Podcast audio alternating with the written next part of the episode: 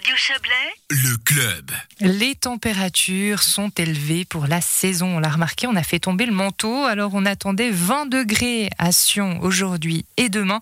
Et cela à plus d'un mois de l'arrivée du printemps. Alors quel impact cette douceur a sur la nature? Nous allons en parler avec Raphaël Arletta. Bonsoir. Bonsoir. Vous êtes biologiste à la station ornithologique Suisse mais vous êtes également professeur à l'université euh, de Berne. Alors comment les oiseaux euh, réagissent à cette douceur qui arrive un petit peu précocement?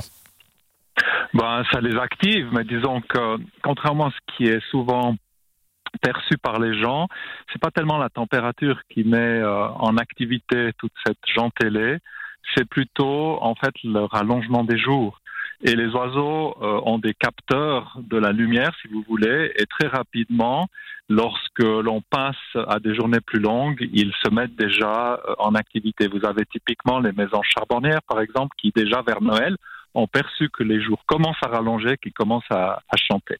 Alors maintenant, ce qu'on observe avec euh, le réchauffement climatique, bah, ça active encore un petit peu plus tout ça, mais euh, chez les animaux, chez la flore également, tout le système, si vous voulez, hormonal de la reproduction, il se met en route plutôt euh, par rapport à l'alternance des jours et de la nuit et du rallongement euh, de la journée. Hmm, ça veut dire qu'ils peuvent pas finalement être trompés par la chaleur et puis euh, nidifiés un petit peu plus tôt ou roucoulés un petit peu plus tôt.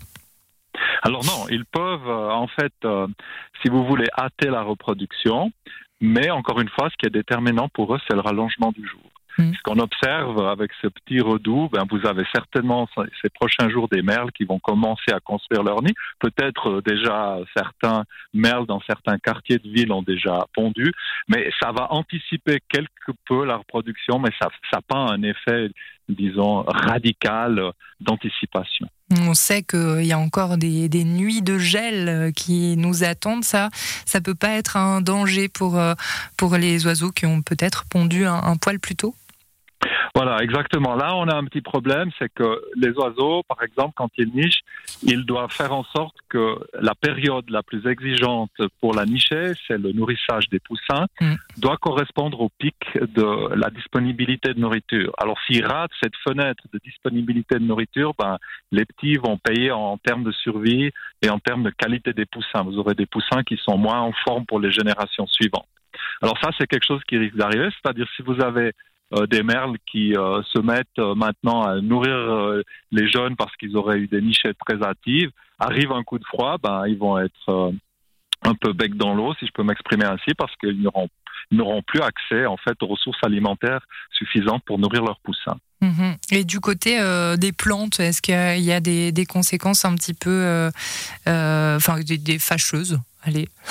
Bon, ben, on connaît tous euh, le problème euh, des arbres. Hein, qui, si la floraison est trop hâtive mm. et qu'on a un retour de froid comme on avait eu, sauf erreur, il y a deux ou trois ans, euh, en avril, ben, on avait eu des gelées qui étaient colossales avec des plantes plus sensibles aux basses températures qui ont vraiment payé un lourd tribut. Pensez par exemple à des plantes comme le kiwi, qui sont des plantes un peu exotiques. Ben, ils en ont pris vraiment gros sur la patate cette année-là où il y a eu un gros retour de froid printanier. Mhm. Et puis, vous parliez euh, tout à l'heure justement de, des, oiseaux, j'y reviens. L'équilibre entre espèces a, évolué à cause du réchauffement climatique. Il y a certains oiseaux même qu'on aperçoit de plus en plus euh, dans notre, dans notre région, euh, vu le réchauffement climatique. Ça, ça se confirme? Alors on a deux choses. On a des espèces qui sont plutôt méridionales, qui vont gagner du terrain grâce au réchauffement climatique. Elles, elles en profitent. Et puis on a d'autres espèces qui sont liées au climat froid, c'est-à-dire les espèces de haute montagne qu'on appelle boréo alpines parce qu'elles vivent euh, dans les régions arctiques et également dans les grands massifs montagneux du sud de l'Europe.